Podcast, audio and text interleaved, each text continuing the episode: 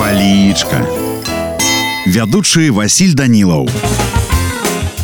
Прывітанне ўсім сябры сёння з вами разбярем слова натхненне слоўнік кажа што ў слова ёсць некалькі тлумачэнняў па-першае стан творчага ўздыму напрыклад я пішу толькі ў хвіліны выключна творчага натхнення гэта пісаў шамякін па-другое слово ўжываецца калі мы кажам пра душэўны ўздым захаплення ну а калі казаць па-руску то слова натхнення азначае вдохновение у мяне на сёння ўсё добрага вам настрою і нясумнага дня Палічка.